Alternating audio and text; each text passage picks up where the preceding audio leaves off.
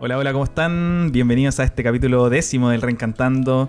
Bueno, acá nosotros que conducimos tenemos contrato flexible, así que estamos trabajando. tenemos Nos 41 tocó el día de flexibles, así que nos tocó trabajar el día feriado. El jefe acá, el Radar Renca, nos dijo, muchachos, preséntense el jueves y acá estamos. Iniciando, décimo capítulo ya, César. Eh, haciendo un nuevo Reencantando para la y gente para la comuna de Renca hacia el mundo. Eh, se nos viene un muy buen programa, un programa bastante entretenido. Estuvo movida la semana, Uf. así que tenemos va- varios titulares bastante cargaditos y ya vamos a estar después conversando también con nuestro invitado mediante contacto telefónico con Felipe Espinosa, él es cientista político de la Universidad Alberto Hurtado, con quien vamos a estar conversando de distintos temas, entre ellos Argentina, España, lo que está pasando en Chile con eh, situaciones que se están viviendo en el orden político. Se nos viene un programa interesante de Renca hacia el mundo. También vamos a estar haciendo un pequeño análisis de las últimas semanas, de lo que ha estado, cómo ha estado eh, la escena política movida en la comuna. César, Eh, y tenemos eh, unos regalos que entregar. Que Ganadores. pendientes. Ganadores de Tenemos ganadores. A la ciudadanía, como siempre. Tenemos ganadores de eh, la semana pasada, de lo que fue las entradas de 80 y 90 producciones. Una entrada doble, o sea, son dos entradas, con bar abierto. Así que ojo, traten de no manejar ese día. Valor referencial, 10 mil pesos. El valor de la entrada es de 10 mil pesos, es una entrada doble, la tenemos ahí en pantalla. Y se la ganó el señor Patricio Fuentes Castillo. Él es el flamante y suertudo ganador de, las do- de la entrada doble o de las dos entradas para eh, el evento de 80 y 90 este sábado próximo, el, sábado de esta semana. Y además tenemos segundo ganador, que es don Francisco Adasme, es el ganador del libro Renca París y Liendre de Michel Lapierre. Este libro es bastante in- in- interesante porque generó toda una obra de teatro eh, y un DVD que salió posteriormente bastante controversial hace unos años atrás y que eh, habla sobre nuestra comuna y bueno, no queremos adelantar la trama, pero es muy interesante y muy importante que lo vean. Así que aquí tenemos los dos ganadores, Por Patricio favor, Fuentes reclamen Castillo. sus, sus premios para... Sí, y Si no, vamos a tener que nosotros ir a la fiesta y hacer uso del bar abierto ahí. Que se contacten de manera interna. Y, más encima nos vamos a ver en bicicleta. Y tenemos a Francisco Adame de Renca París y Liendres. Así que estas dos personas que se ganaron estos premios, eh, contáctense por, por interno perdón, en las eh, páginas o en el Facebook de Radar Renca o a través de Gastonarse o César Améstica pueden eh, hacernos llegar sus eh, requerimientos o ponernos de acuerdo cómo podemos hacer llegar los premios. ¿Qué se nos viene ahora, Gastón? En el Reencantando a la Ciudadanía vamos a revisar los titulares de la semana. Encuentran sexto cuerpo en el sitio del derrumbe de Valparaíso. La nueva víctima fue identificada por la autoridad como Enzo Martínez Urbina, un joven de 18 años cuyos restos ya se encuentran en el servicio médico legal. El intendente de Valparaíso, Jorge Martínez, afirmó que el número de fallecidos puede aumentar todavía debido a la existencia de seis desaparecidos, cifra que aumentó también con la presentación de dos denuncias por presunta desgracia esta mañana. El, ha estado en, la palestra el alcalde Sharp eh, esta última semana, sobre, primero con el tema de delincuencia. Y ahora se le viene eh, un, un nuevo escenario complejo con el derrumbe de, estas de estas viviendas en el Cerro Villavista. ¿Es, es, es necesario, la, la UDI le ha dado con todo a Sharp, ¿es necesario politizar sobre estos temas que son tan sensibles, crees tú? A ver, yo creo que efectivamente en... Porque Val- escapan a veces es que- a la es mano que- las Es que en. Valparaíso, por más que se trate de, hacer algo, digamos, un- una, una cirugía mayor, eh, las características propias de la ciudad de Valparaíso te impiden de alguna forma porque tendré que... Hay 1200 casas de habitación que están en peligro de derrumbe o en situación compleja de ya tener algún tipo de accidente o incendios también, que, que en Valparaíso ya hemos visto las consecuencias de eso. Entonces, echarle la culpa a un alcalde que llegó hace tres años y medio o tres años a, a- a que, a que pueda hacer una, una cirugía mayor a lo que es los Cerros del Paraíso me parece un poco patudo, sobre todo cuando ellos tuvieron una alcaldía Ocho años. ocho años en el, en el pasado con, con Castro. Entonces, en general, Valparaíso es una ciudad que desde hace unos varios decenas de años viene en un proceso de deterioro súper importante. Sí, Sus eh, escaleras eh, están desasiadas, están media derruidas, las propias casas no se han, no, no se han mejorado, digamos, entonces por ahí también va el... Justamente en un proceso donde el alcalde está generando eh, el, el rediseño del nuevo plan de desarrollo comunal y además el, el, el Pladeco. Eh, ¿cómo? Eh, es, es difícil, imaginemos, pongámonos en un escenario. En Renca es muy difícil hoy día diseñar eh, y está en ese proceso el, plan, el, el plano regulador. Y este plano regulador de Renca que dice que desde, desde el sector de Conde las Cetradas tiene una zona por urbanizar y ahí recién ni la mitad de Renca. E imagínate en Valparaíso con el nivel de construcción autoconstrucción que hubo, eh, No, y el nivel de- edificación de, el nivel de complejidad también de la. De, bueno, geográficamente es muy difícil. Las edificaciones a veces son muy precarias. Eh, la, como decíamos, la- la- las calles son difíciles. Por ejemplo, los bomberos, ha- habían como 40 Sí. compañías de bomberos llamadas. Llegaron 8 porque las otras no podían avanzar. No, y no podían, no podían llegar por el, por el, el- el diseño de, de las calles, los atochamientos. Pero imagínate donde el, hay sectores en, en Valparaíso donde, ejemplo, eh, está diseñado para zona comercial y hay vivienda. Entonces tienes que hacer toda una reformulación del uso del suelo y de, y de rediseñar el uso del suelo. Incluso, eh, como le ha pasado al alcalde Chap, que ha tenido que entrar en conflicto de litigio con eh, inmobiliaria, eh, con megaproyectos de construcción, porque eh, no están adecuadas a la zona o del suelo o del entorno. Y esto es un tema súper complejo. Justo ahora, más encima, se le, se le viene este escenario donde se, hay un derrumbe que genera, eh, lamentablemente, fallecidos y desaparecidos. Mm. Eh, es muy complejo banalizarlo de manera tan simple como que tenga que ver a una gestión. Esto Y además, es un al- poquito a- más profundo. el Además, tema. el derrumbe se hizo en una, en una zona súper transitada, Yeah. de un, un paseo público. Eh, habían turistas entre los fallecidos, dos venezolanos que, que también perdieron la vida.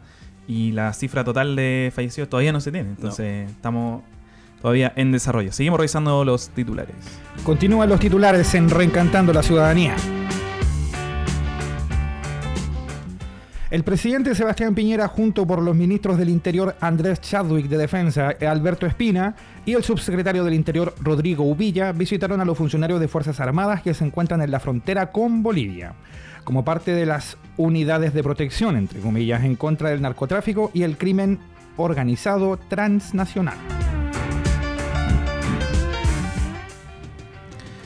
El mandatario reiteró también sus, eh, su apoyo a la política que se está llevando a cabo en el norte de movilizar eh, a los militares a la frontera, no en labores de propiamente tal de, de protección, sino que también de apoyo a la PDI y carabineros. Recordemos, la semana pasada también lo estábamos comentando, los peligros que puede significar desde el discurso y desde, el- y desde la puesta en práctica de, eh, de desplazar, digamos, funcionarios eh, de las distintas Fuerzas Armadas hacia la zona de la frontera.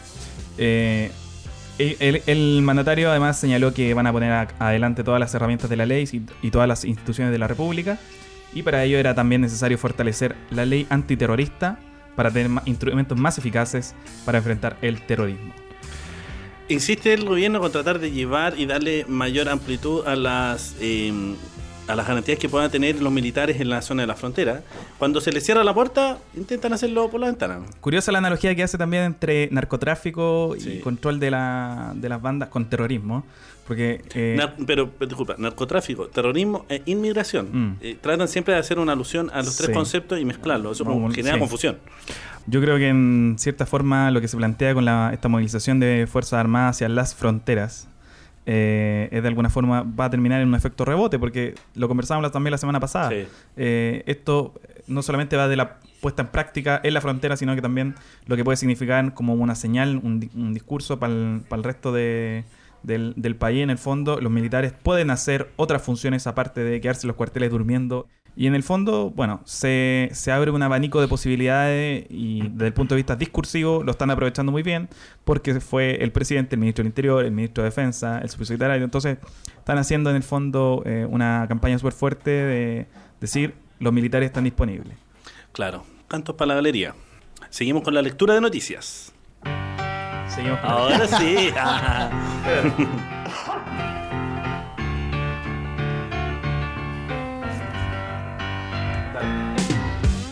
Oiga, y hablando de los militares, fíjese que siguen los coletazos por presuntas escuchas ilegales realizadas por el ejército. A través de un comunicado, la institución justificó la intervención de los teléfonos de los denunciantes en caso de corrupción, argumentando que se trata de una práctica totalmente legal con el fin de resguardar las actividades de la Defensa Nacional. Recordemos que, según los informes filtrados por la prensa entre 2017 y 2018, especialistas de inteligencia del ejército llevaron a cabo la operación Topógrafo y la operación W, por la que se pinchó el teléfono del periodista Mauricio Weibel, quien anunció la presentación de una demanda penal. Por su parte, el ministro de Defensa, Alberto Espina, también justificó la acción de la inteligencia militar al estar autorizada por un ministro de la Corte de Apelaciones, instruyendo además el inicio de una investigación interna para determinar la fuente de las filtraciones a la prensa. Bueno, más, más ratito vamos a estar profundizando un poquito más sobre el tema de las escuchas telefónicas. Esto tiene dos aristas. Una es la operación W y la otra es la operación topógrafo, que es eh, lo mismo en realidad.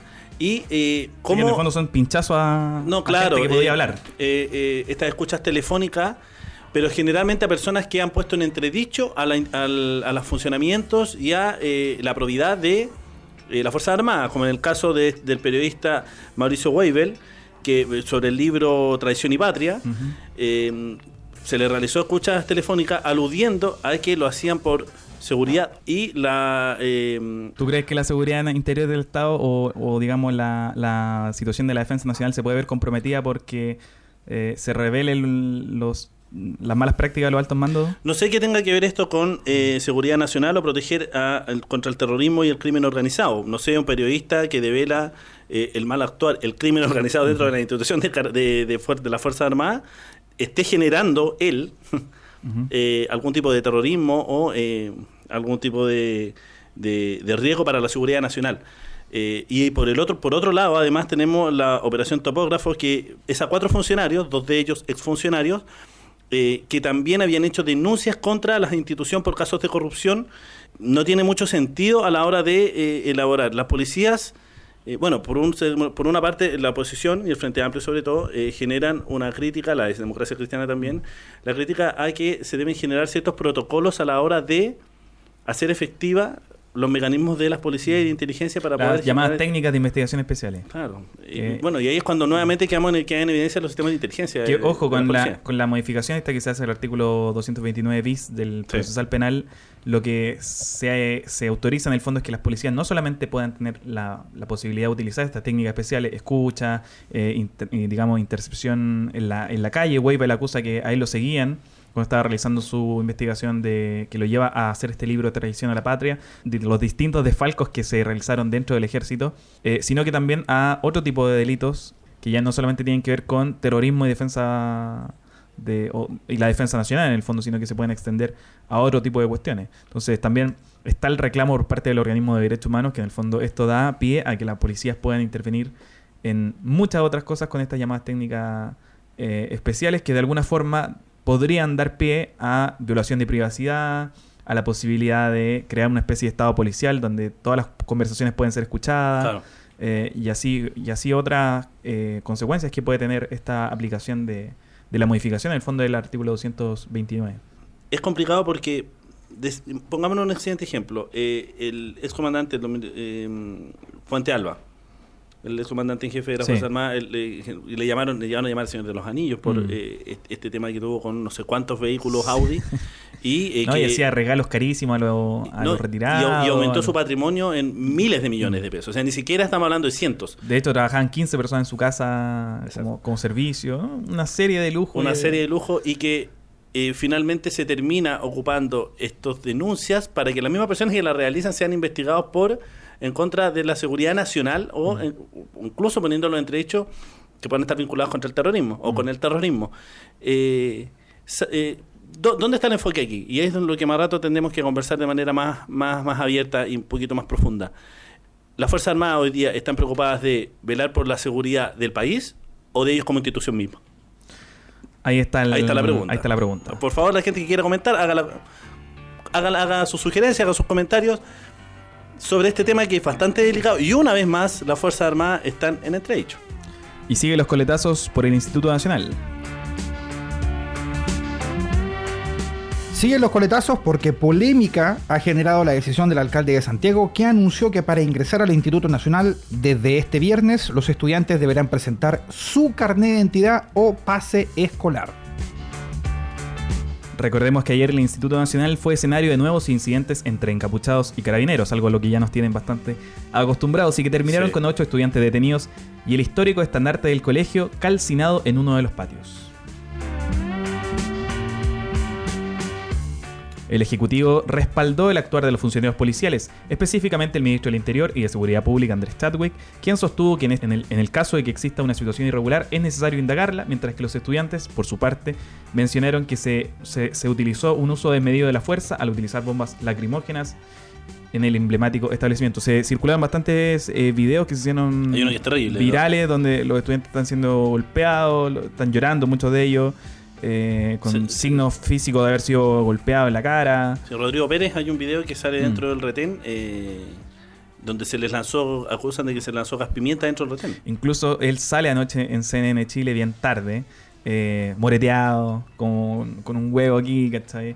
Eh, y que da cuenta también de la brutalidad policial con que, con que Carabinero hace ingreso, con la venia, por supuesto, también de, de la Intendencia y el alcalde Alessandri. Ahora, efectivamente, también hay una situación compleja desde el punto de vista de que estos incidentes se están repitiendo mm, de manera más usual de lo que uno podría esperar. No hay una movilización nacional en curso. eh, parece que es un problema solamente del Instituto Nacional Empiezan a focalizar el que se ha extendido, se ha extendido y más allá de, porque anticiparon vacaciones, fusionaron los centros de padres para darle una, una solución desde el punto de vista de los apoderados al conflicto. Están teniendo problemas con el sistema de admisión para el próximo año Sí. porque va a ser mixto.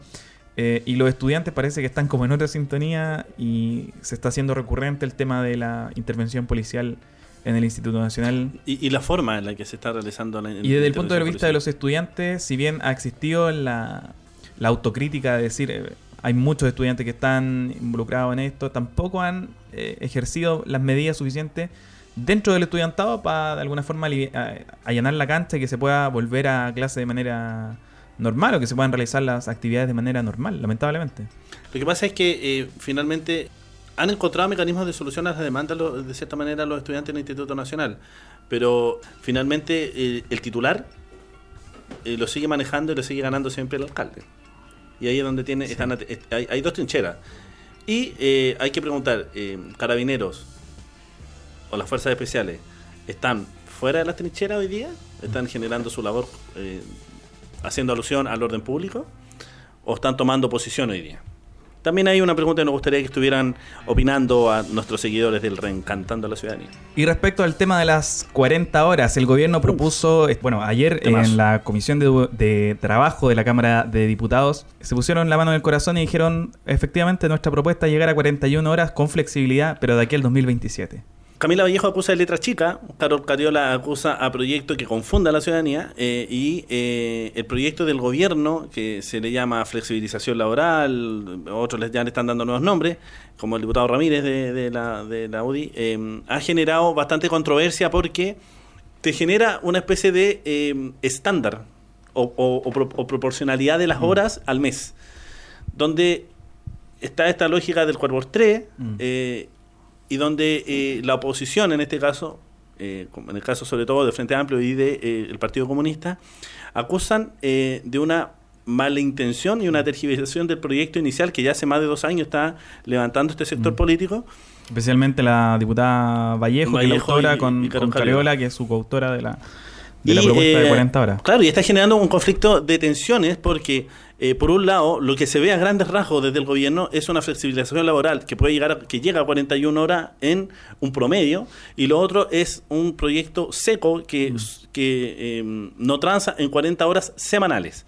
Eh, bueno, No, y además eh, son 44 horas de aquí al próximo año, eh, después el 2022 se baja a 43. Sí, eso- Y- eso- eso es pero, promete pero ojo, pero ojo, las pymes desde el próximo año ya tendrían que cambiar a las 41 horas con flexibilidad. Claro. Solamente las grandes empresas tendrían que esperar hasta el año 2027 para la letra chica hacer la que- reducción efectiva hasta las 41 horas. La letra chica que acusa a Vallejos es que efectivamente la, aumentar la capacidad y la disposición del empleador sobre las llamadas horas extras, de que ya no podrían ser dos, sino que puede aumentar dependiendo la necesidad y los flujos De la va a la empresa. empresa. Entonces, también es, de cierta manera, de cierta manera, es un proyecto diseñado para eh, generar mayores Y, eh, para disponer, tam- libertades. y para disponer también mal- de manera más libre del capital humano de la empresa y que eso sea legal. Eh, porque, exactamente. porque en el fondo eh, lo que puede hacer el empleador es, esta semana estamos apretados con la pega, quédense todos después de la hora y esas horas no son, hora- no son horas extras, son horas de trabajo contabilizadas. Exacto. Y la próxima semana venimos a trabajar dos días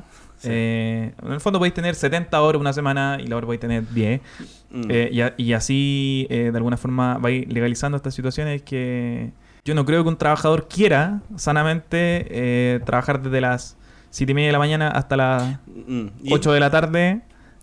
Justamente. Porque la empresa lo requiere, no porque el trabajador lo requiere, porque hay veces que el claro, en el fondo- en el no fondo tiene va- que ver con la disponibilidad de horario del trabajador. Exacto.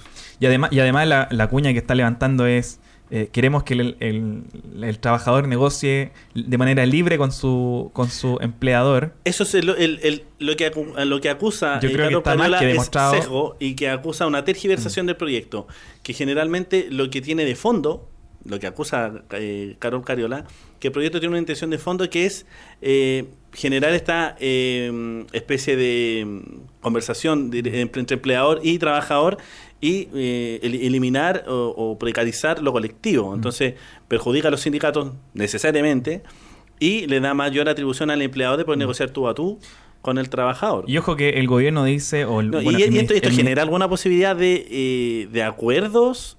Eh, el, el trabajador tiene mayor posibilidad de poder eh, negociar de acuerdo a sus pretensiones en el tú a tú con el empleador. La experiencia nos dice que no. no, exactamente. Sobre todo cuando tenemos un país con sindicatos débiles, con una, un- una regulación laboral que tendientemente favorece Sí. a, a las grandes eh, empresas. Pero lo que te quería contar, César, es que el Ministerio de Hacienda hizo supuestamente sus cálculos, no sabemos qué tan eh, sesgados o objetivos puedan ser. Y ellos dicen que con el proyecto de 40 horas que le está levantando Vallejo y Cariola, se van a perder 303 mil empleos. Sí. Pero que con el proyecto de ellos se van a crear 200 mil. Pero eso es bastante Le podemos- le se ha pode- desmitificado le porque el ministro Monkever, cuando lo ha dicho en, la- en los medios de comunicación, eh, diferentes periodistas lo han apretado y no ha logrado tener una respuesta concreta desde dónde saca esas proyecciones, porque es muy distinto decir estimaciones de lo que ellos creen que Lo pueda que pasa es que suceder ellos dicen que al bajarla a 40 horas se va a enriquecer la fuerza de trabajo porque ahí van a necesitar para el turno de la tarde contratar a otra persona que haga media jornada o la otra jornada, entonces va a aumentar los costos y de alguna forma los empresarios no van a, no van a querer invertir más Claro. eh, en más contrataciones. Pero desde el punto de vista de, de, de la señal política, César, a mí me queda rondando bastante el hecho de que el ministro Monkever crea sinceramente, o desde el mundo liberal incluso, y ayer Axel Kaiser se mandaba unos Twitter diciendo queremos que el, no, no queremos sueldo mínimo, queremos que los trabajadores lo negocien directamente con su empleador. Claro. No, no sé si sea No, un poco eh, ingenuo o ya derechamente malicioso. No, no, lo- Axel el- Kaiser el- nunca ha sido una persona ingenua. Nunca ha sido una persona ingenua. Lo que sí tiene mucho es de malicioso. eh, y, y tiene mucho de, de tratar de correr el cerco de manera desproporcionada y a veces cae en la ridiculez. Mm. No sé si eh, Fundación para el Progreso alguna vez ha tenido eh, charlas con sindicatos o ha generado algún tipo de capacitación a los sindicatos. Siempre lo hacen el tú a tú. Y ahora, ojo que, tam- ojo que también desde el las seno de la UDI, ellos han propuesto que eh, a su bancada, al menos la, la han instruido el, el diputado Cort, por ejemplo, Sí. Isa Cort, planteó la posibilidad de que sus diputados de la UDI rechazaran tanto el proyecto de 40 horas del Partido Comunista como el proyecto de 41 horas del gobierno, porque en el fondo dicen que los dos son maliciosos y que hay que seguir tal cual. ¿Qué tanto puede crecer esa opción dentro de los parlamentarios? Está por verse. Bueno, el gobierno no tiene mayoría a la hora de legislar sobre este tema. A la hora de la votación se le va a caer el proyecto. No tiene mayoría. La DC hoy día está... eh, ¿Y el proyecto de 40 horas qué tan cerca está de el cerco de el, o digamos el quórum de poder aprobarse? Está- sin, está- sin negociación. Está, Mm, está mucho más cerca. Ahora, ambos, ambos sectores tienen que negociar. Y ante eso tienen que negociar con lo que siempre hay que negociar. Con lo que siempre hay que negociar. Sí. La. Oye, y vamos a revisar una, una última situación que nos tiene. eh, que, que es como la noticia de la semana, en verdad. Argentina. Así que vamos a pegar una conversa ahora reciente porque el domingo fueron las elecciones en Argentina, en las, las llamadas PASO, las primarias Sí. abiertas, simultáneas y obligatorias, con un resultado que no se esperaba, la verdad. eh, y que es una verdadera paliza que le dio el Frente de Todos con su candidato Alberto Fernández y su eh, vicepresidenta Cristina Fernández a la fórmula de Mauricio Macri con un 49% contra un 33%. ¿Una paliza reversible, crees tú, César? Una paliza. Es muy difícil que la puedan revertir porque finalmente estas elecciones, como no habían primarias internas dentro de las coaliciones, fue el primer sondeo, fue prácticamente una, prima- un- una primera gran encuesta, con votación obviamente, de cómo se va a presentar el escenario en las próximas elecciones. Más de 15 puntos, no lo, es muy difícil que el macrismo lo pueda revertir. Y además, eh, entendiendo de que un 75% de la población votante fue a votar. Mm. Entonces, Una cifra eh, eh, altísima. eh, Es, claro, eh, independiente, si llega a bajar esa cifra, lo más probable es que la brecha sea mucho más grande. Eh, la es muy difícil, el, este es un duro revés que tiene el macrismo, porque ellos estaban hablando de las proyecciones según las De encuestas. hecho, de las hecho, grandes encuestas de la- Chile. La, encuesta, cosa. hablaban de un, 33. 40, de un 42, 39. Sí, 38, un- 36 Sí. llegaron a dar las últimas encuestas, eh, pero era imposible y impensado que fuera un revés tan duro. A pesar de que eh, los medios de comunicación en algún momento dieron eh, una que podía haber una, una diferencia mayor cuando eh, los diferentes matinales y, y- y programas de la televisión en Argentina salían a la calle. Mm.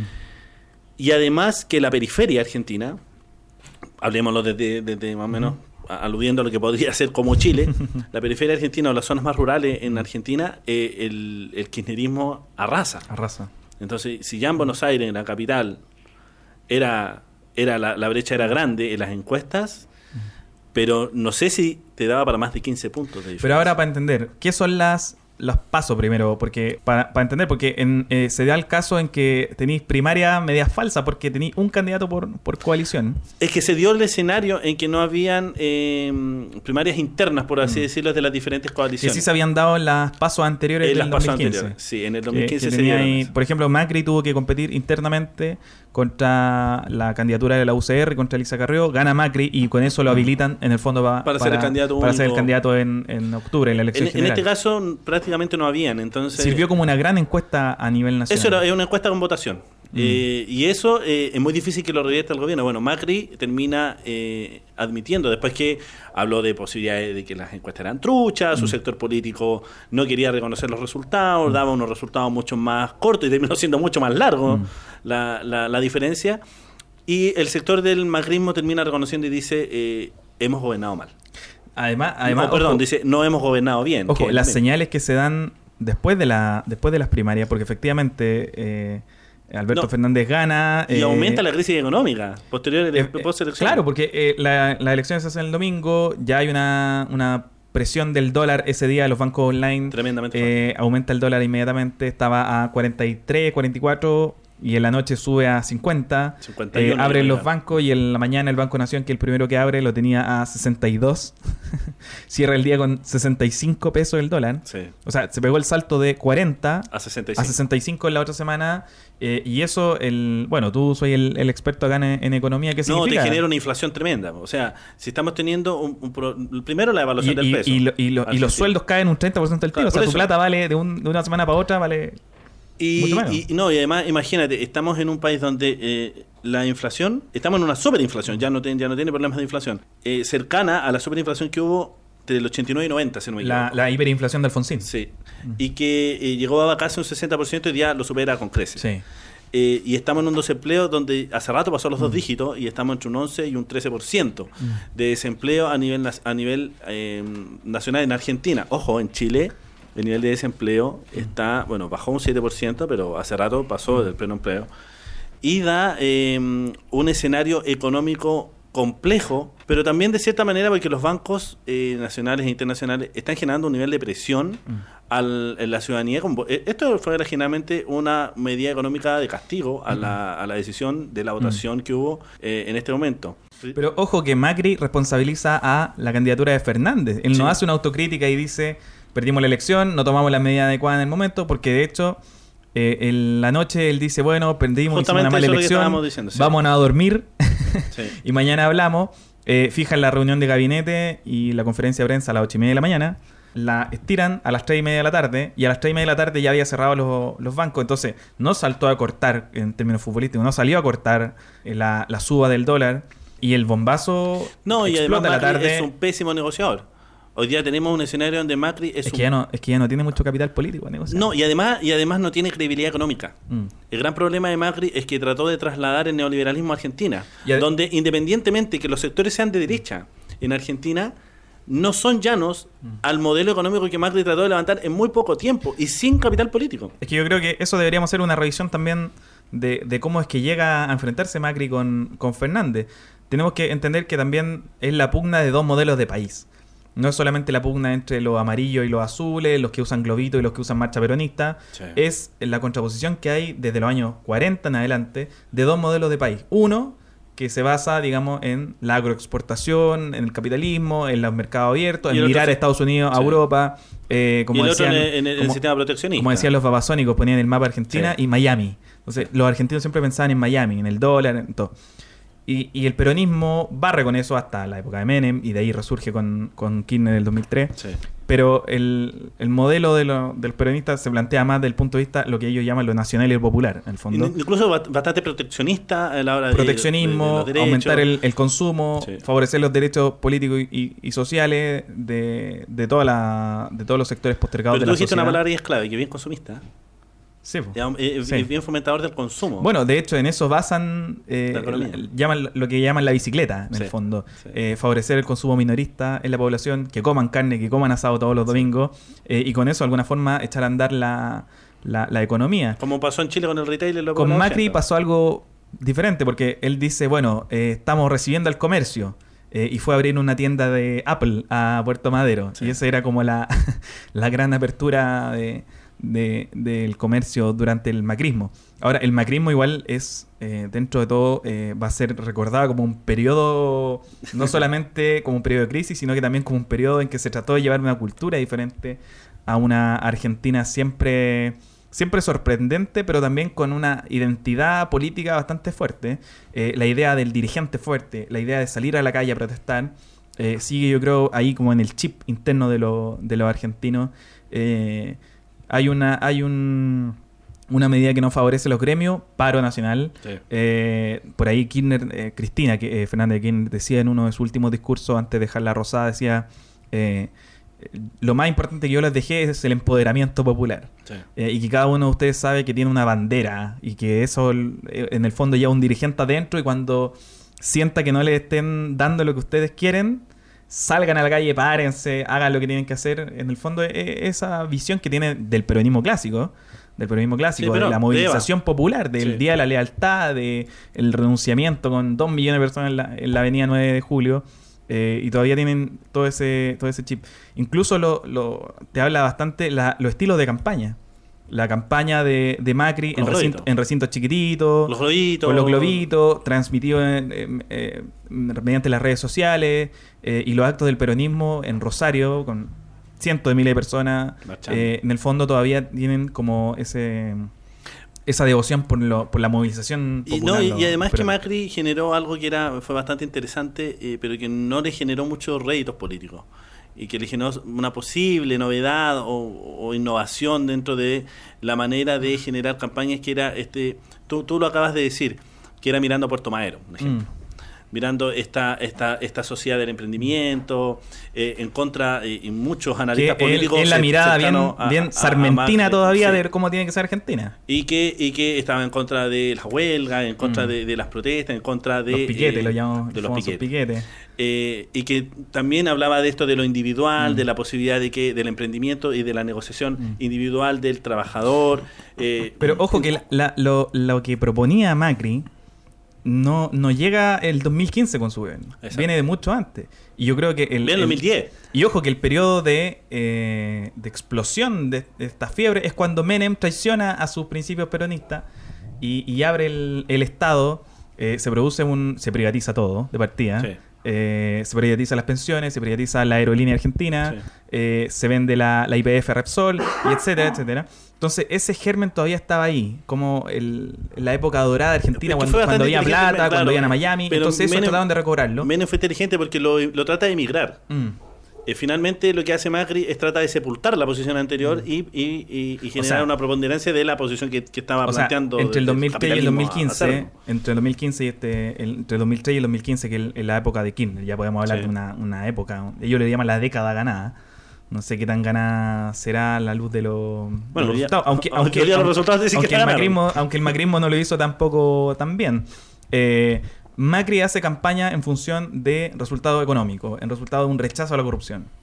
Macri llega a la Casa Rosada con 300 causas de corrupción. No, y aparece Alberto Panama Fernández Papers hasta el día de hoy tiene cero. Cero causa de corrupción. Y fue funcionario de Menem, fue funcionario de La Rúa, fue funcionario de Dualde, fue funcionario de Kirchner, después de Cristina. Y cero denuncia de corrupción. No, y además. Se le cae un poco el discurso. Lo otro proponía mejora económica. El dólar con Cristina estaba a 9.50, hoy día está a 62. 62. Entonces, se cae la, la promesa. Y también se cae la amistad Piñera-Macri. No, yo creo que la promesa de tiempos mejores es que- no llegó ni allá ni acá. No, y además que esta promesa del cono en expansión desde las derechas eh, se le empieza a caer, se le cae a Macri. Piñera no la está pasando bien, hay Mm. que decirlo. Y Bolsonaro eh, corría con distancia, pero corre solo. Corre solo, porque eh, es, es la radicalización de la posición de derecha que en realidad eh, empieza a generar eh, complejos y, y- y diferenciaciones entre el mismo cono y entre los diferentes países. Para de- que están gobernando desde la derecha. Para conversar de Argentina estaremos a la vuelta de esta pequeña pausa. Llegó la hora de hacer una pausa, Una con. Felipe Espinosa, cientista político, para seguir profundizando en este tema que ha remecido los mercados y esperemos que no llegue tan fuerte a Chile. Esta, esta semana también se pusieron ahí algunas luces de alerta de lo que podía ser un impacto de rebote de la crisis argentina. Es que si rebota el dólar, rebota Chile.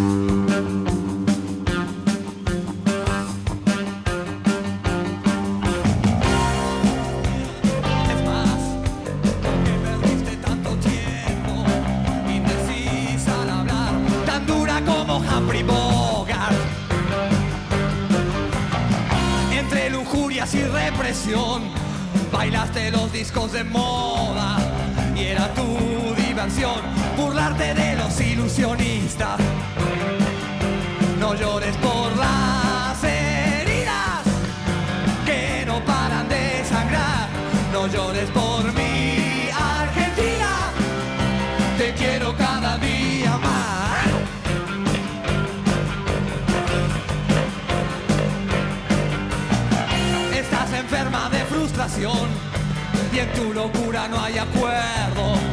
Una hiena al reír, pero al almuerzo con los cerdos. Si las estrellas de cabaret se ríen de tus movimientos, no es preciso mentir lo negro que hay en tus pensamientos.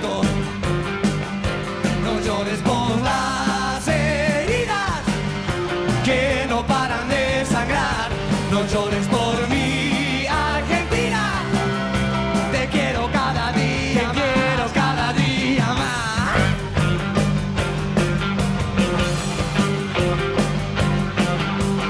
Alguien se quiere ir, alguien quiere volver, alguien que está atrapado en el medio de un recuerdo. Esto yo ya lo vi, esto ya lo escuché. Ella no quiere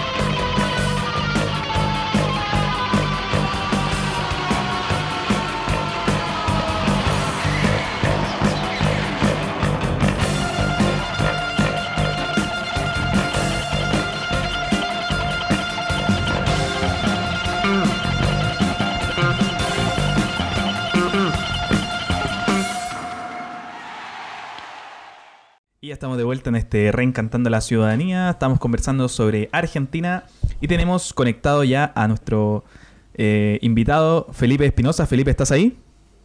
Hola, ¿qué tal, Gastón? Bueno, Felipe. Hola, César. Justo me estaba tomando el café. ¿Qué tal? ¿Cómo están? Te escuchamos, Felipe. Te escuchamos perfecto. Te escuchamos perfecto. Perfecto, genial. Oye, estábamos adelantando una- un poco la conversa sobre Argentina y la situación que están viviendo después de las PASO, las primarias abiertas, simultáneas y obligatorias de ese país, el adverso resultado que tuvo el presidente Mauricio Macri, ¿cómo es, cómo es la mirada que tienes tú de, eh, respecto a la, a la elección y a los resultados? ¿Esperable? ¿Te sorprendieron? ¿Cómo lo ves? Mira, yo creo que eh, los resultados fueron avasalladores en general, pero hay que tener un poquito de cautela porque todavía falta un, paso más, que son las primarias oficiales, las generales. Por lo tanto, todavía tienen un par de semanas Macri para poder dar vuelta a esto. Y eh, tiene ahora mismo todo el poder mediático con él de, la mano como siendo el, el presidente. Por lo tanto, eh, sería cauteloso, aún así sabiendo que lo fue avasallante eh, los 15 puntos que le, que le sacó a Alberto Fernández. Este, este resultado dentro de lo que puede ser eh, una elección para octubre, eh, o sea, tú, tú, lo que tú señalas es que de alguna forma hay posibilidad de que Macri pueda acercarse un poquito, pueda hacerle una elección competitiva, eh, sabiendo además que, bueno, tiene el poder del gobierno y puede tomar medidas para revertir el resultado de alguna manera.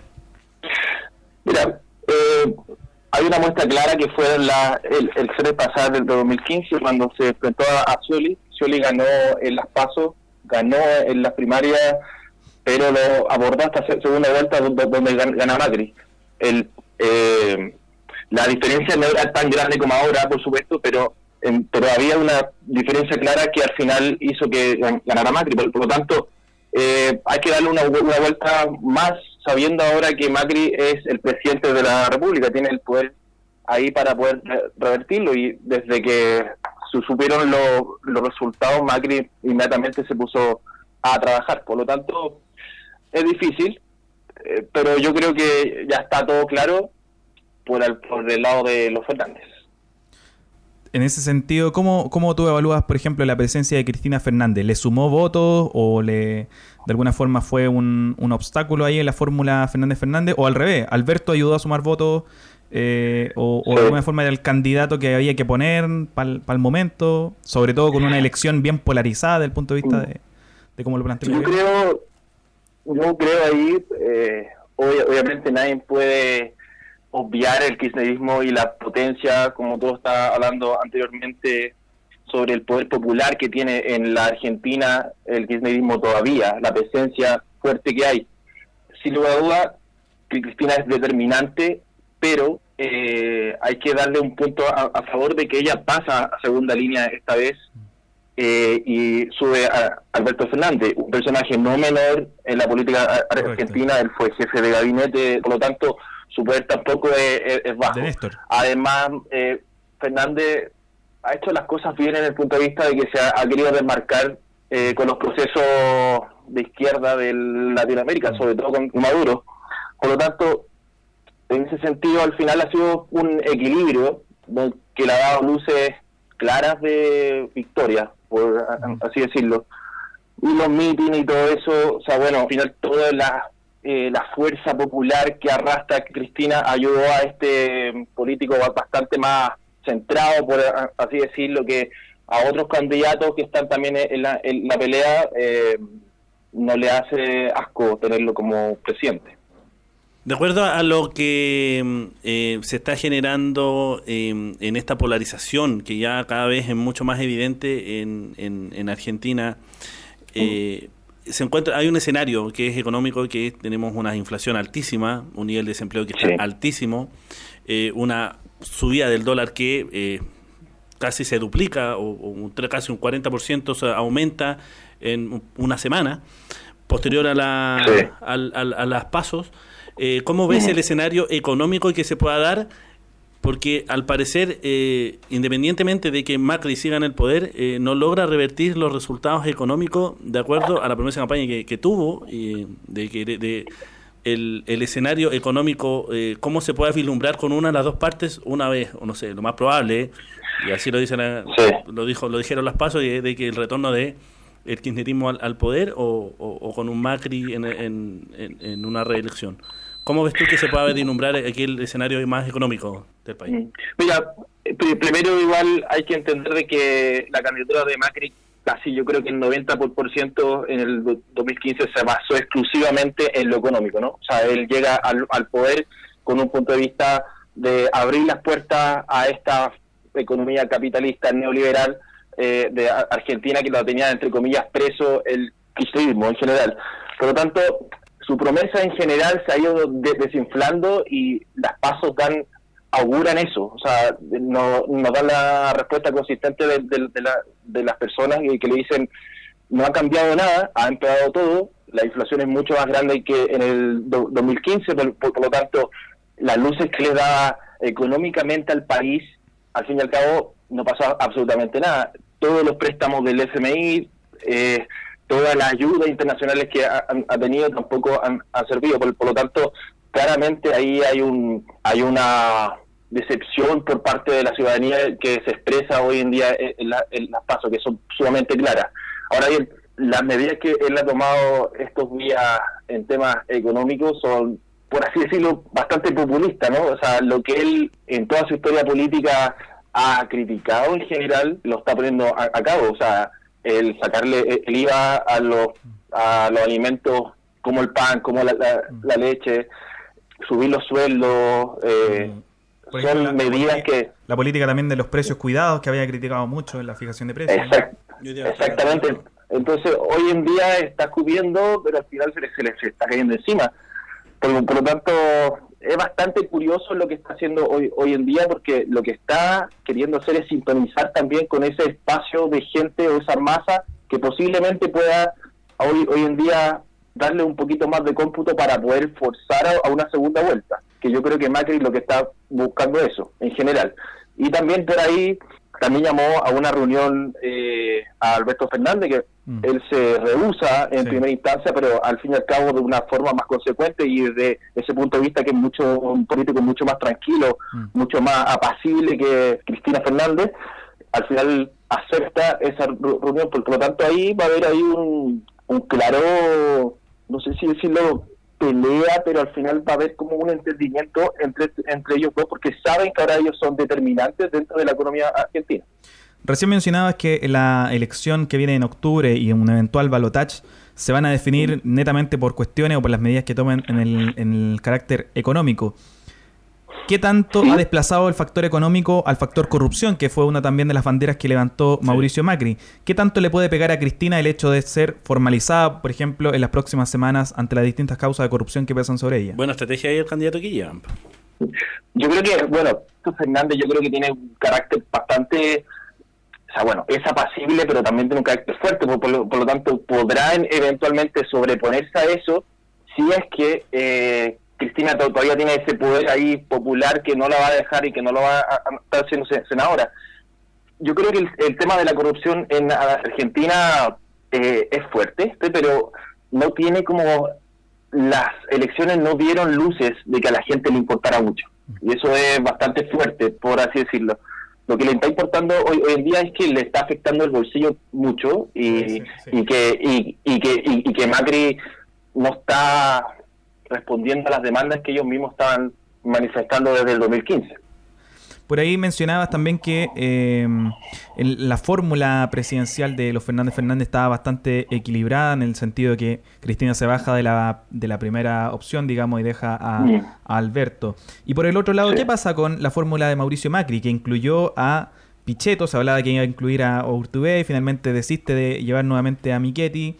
Pichetto es efectivamente un peronista que tuvo una, trayectoria de larga data con lo, tratando con los kirchneristas y hoy se pasa al, al otro lado. ¿Qué tanto eh, afecta el, resultado de la elección en el output electoral propiamente la figura de Pichetto? ¿Favorece? ¿Disminuye? Ni siquiera, ni siquiera, ganó en su provincia. Claro, es que encima el kirchnerismo aborda nuevas provincias que antes no tenía. Eso es, también es curioso, o sea, como provincias como San Luis, como Mendoza. Bueno, Mendoza, Luis siempre ha ganado el peronismo, sí. Sí, pero ahora ganó muchísimo más que antes. O sea, mm. eh, el, el, el, tema ahí es, fuerte. Pero, bueno, la fórmula yo creo que sorprende a todos. Pero al fin y al cabo, lo que él está haciendo es juntar cables, o sea, acercarse un, poco más a otro electorado porque sabe que las fuerzas estaban un poquito desigual. A pesar de que todas las encuestas se equivocaron en, en margen de, error, él sabía que no corría con toda la ventaja.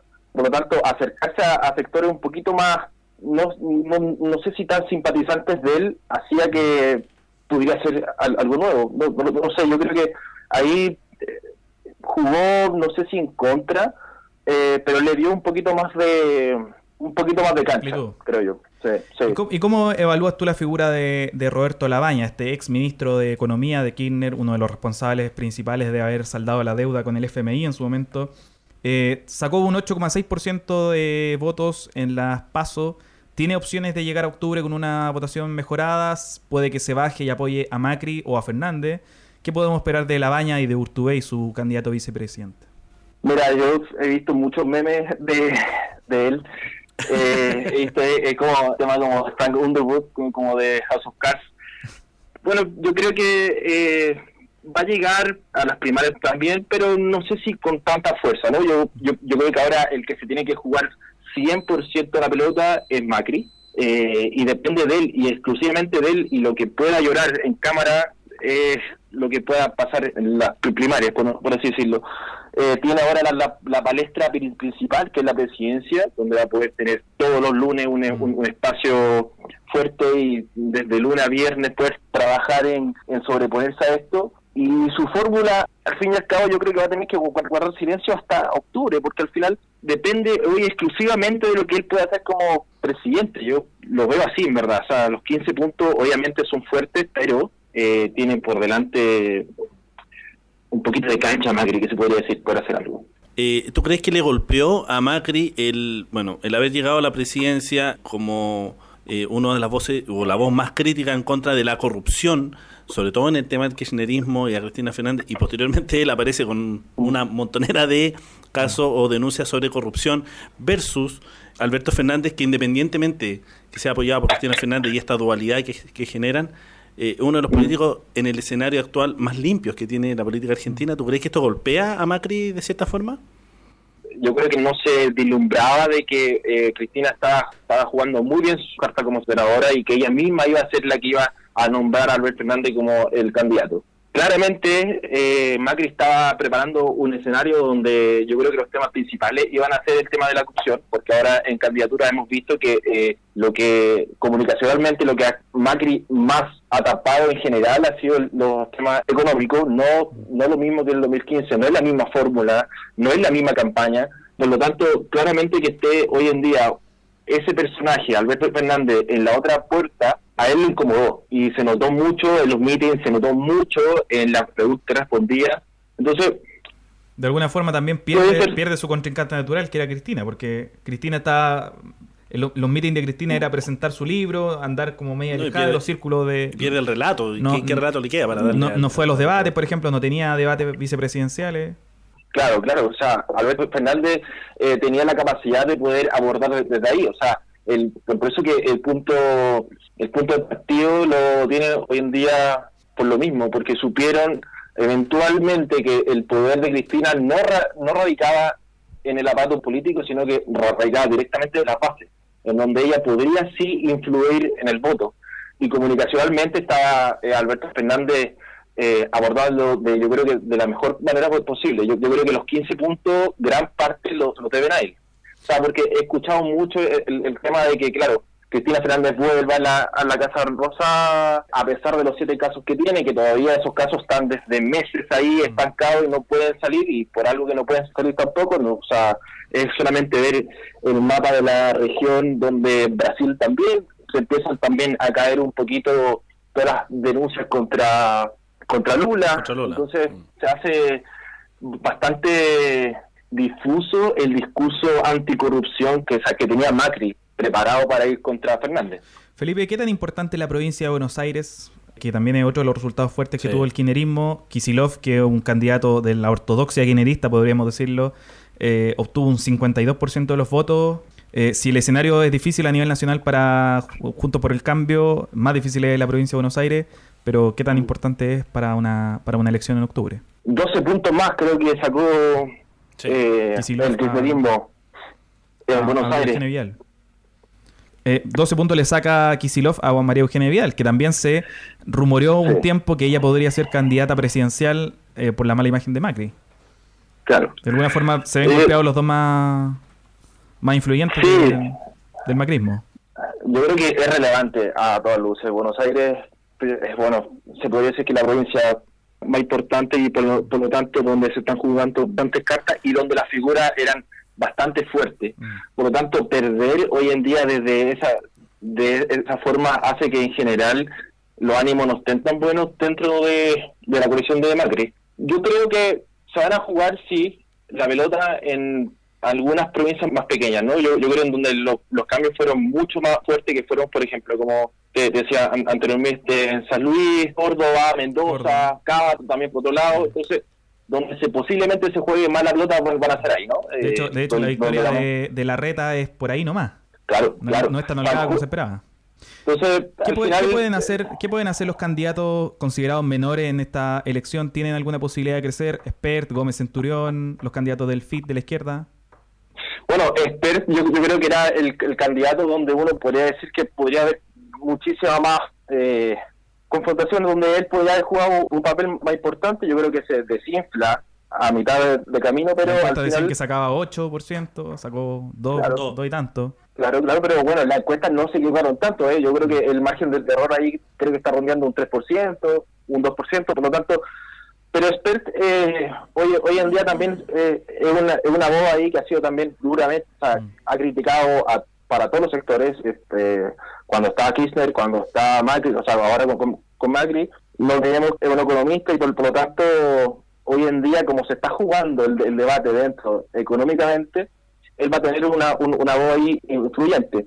No creo que está pasando lo mismo que, que pasó en el 2015, donde Macri estaba corriendo en segundo lugar, pero el tercer lugar, no me re- recuerdo el, el- el candidato, sí, Massa. que también era de, de- derecha, sí, y le sumó Massa, que sacó un votos 20%. al final. Y que ahora va en la 20%, lista del kirchnerismo. Sí. Exacto. Oye, una, Entonces, una él- última, una última respecto de, de, de Argentina. ¿Es posible que la victoria de Fernández Fernández repercuta en el escenario regional? ¿Puede haber un nuevo viraje hacia la centro izquierda o izquierda?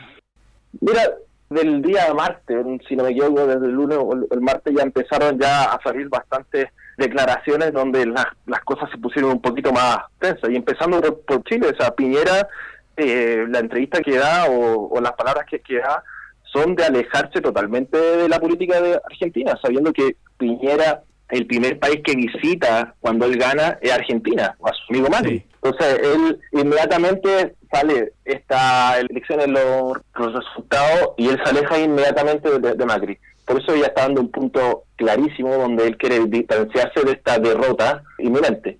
Por otro lado, Brasil tam- también que tiene, yo creo que Brasil particularmente tiene, no sé cómo, cómo- cómo- cómo decirlo, eh, un problema más grande aún, que es hoy en día su líder y por lo tanto el mensaje que dio también él de que la frontera ahora con Argentina se va a transformar de lo mismo que está de la frontera con Venezuela, ese discurso que está dando también es para decir, hey, paren esto, queremos a Macri nuevamente, porque no nos favorece tener a Cristina ahí y ni Alberto ahí. Entonces, claramente va a haber como un dejo, un, un rumor que se está corriendo por la región fuerte. Y por otro lado, también Maduro se cuelga de alguna forma de la de la victoria de Kirchner, de Cristina en general, más que de Alberto. Entonces, claro, se va a empezar a jugar distintas piezas por donde quizás se desinfle esta ola de derechas en la región, pero yo creo que hay que darle un poquito más de vuelta, ¿no? Hay que darle un poquito más de rueda porque todavía yo creo que es muy pronto para poder Sí. hablar de un cambio o de, no sé, si de una nueva vuelta hacia la izquierda. Felipe, una última pregunta para ir ya cerrando. Estamos conversando con Felipe Espinosa, el cientista político de la Universidad Alberto Hurtado. Eh, un tema que nos va a quedar pendiente, pero que esperamos que te puedas sumar a nuestro panel acá en el estudio en una próxima oportunidad. Eh, un tema que te gusta mucho, que es España. ¿Qué pasa con España? ¿Hay investidura? ¿No hay investidura? ¿Hay elecciones generales? ¿Qué pasa?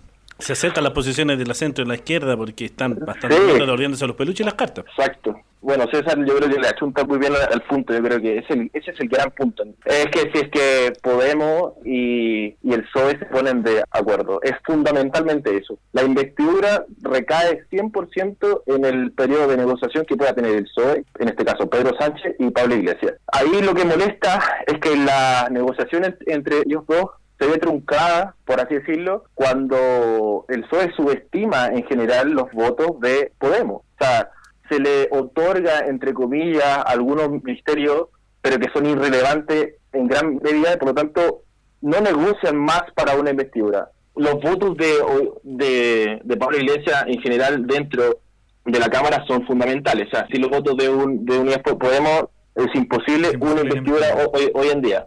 Eh, ¿Qué tiene que pasar para así, destrabarse? ¿Más ofrecimiento por parte del PSOE?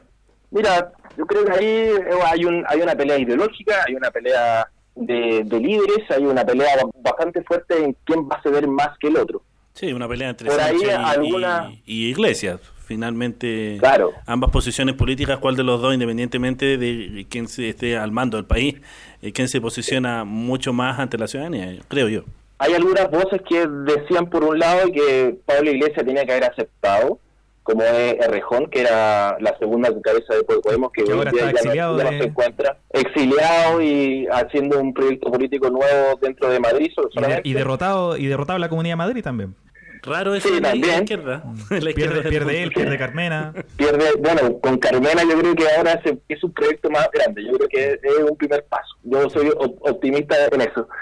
Pero claro, hay algunas voces que decían que tenía que haber aceptado esto, pero eh, yo creo que gran parte de los votos que sacó el PSOE, que son también eh, cuando cuando ganan, es sorpresivo la cantidad de votos que saca y muchos de esos votos eh, estoy convencido que fueron de Podemos. Yo, yo creo que fue ese voto que se llama el voto razonable, ¿no? El, el Voto lógico que se cambiaron hacia el PSOE para poder sacar algún presidente. Pero ahí ahora, ahora mismo se va a jugar las cartas dentro de negociaciones. Y, y yo, eh, o sea, lo que se ve es que no va a ceder Sánchez y no va a ceder Iglesia.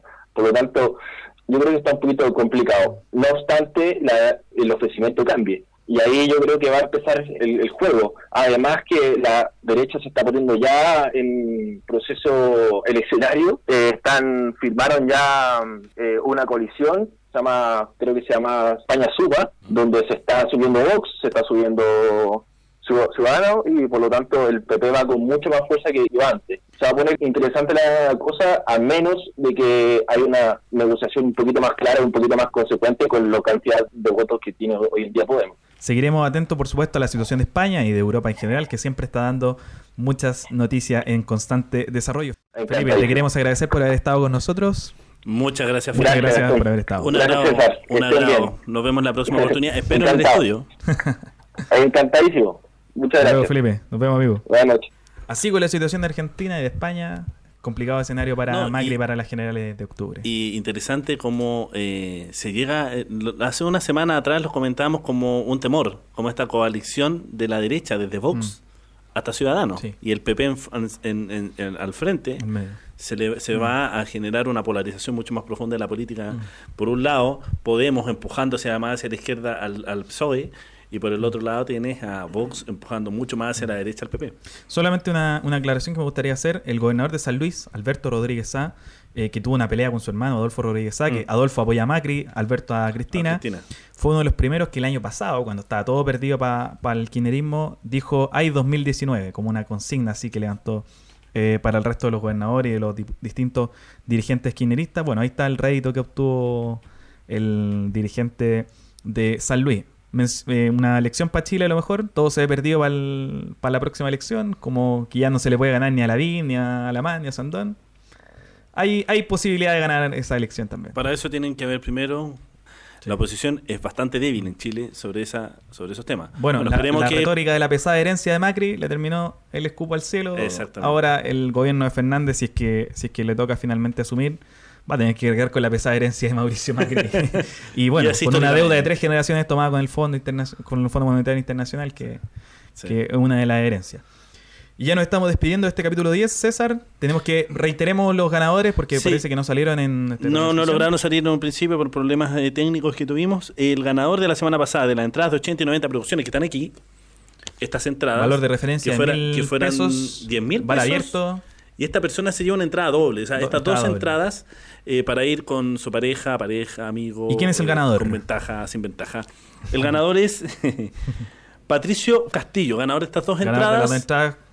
Contáctate con nosotros. Y con bar abierto. Y ojo, aprovechamos a hacer la publicidad. eh, 80 y 90 producciones va a tener este día sábado, sábado 17. Este sábado. Sábado 17. En la sede de la Cerro Colorado. En la sede de la población eh, Cerro Colorado 1575, Paula Jarequemada, van a tener su evento 80 y 90 producciones. Y el ganador del libro Renca París y Lendres. es Francisco Adasme. Reclame su premio, por favor, don Francisco. Reclamen su premio por las redes sociales, contáctese por internos con el Facebook de Radar Renca para ponernos de acuerdo y hacerle llegar sus premios. Eso ha sido esta semana. Y ya nos estamos despidiendo.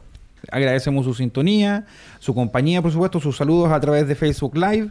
Recuerden que próximamente este capítulo estará saliendo a través de Spotify. Esperamos que don Gastón Reencantando suba. la ciudadanía. Ahí nos pueden encontrar con una E porque somos de Renca. Renca. Pásenlo bien, nos estaremos viendo la próxima semana. Que estén bien. Y más encima estamos trabajando día feriado. ya, Así- nos vemos. Así nomás. Que estén bien. Hasta la próxima semana.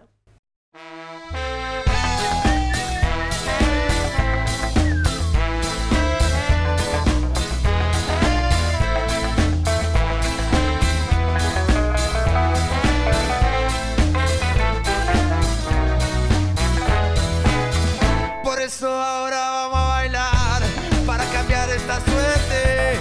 Si sabemos gambetear para ahuyentar la muerte.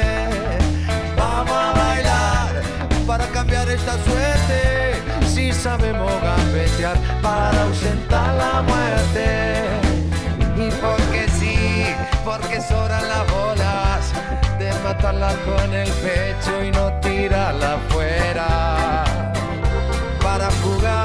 de local en cualquier cancha, aunque pongo el corazón y vos pones la plancha. Vamos a bailar para cambiar esta suerte, si sabemos gambetear para ahuyentar la muerte. Vamos a bailar para cambiar esta suerte, si sabemos gambetear para ahuyentar la muerte. Y porque soy la escuela del bocha, voy con la fantasía, la estrategia fría. Y si no hay copa, que haya cope para la gente, que salta sobre el dolor y nace nuevamente.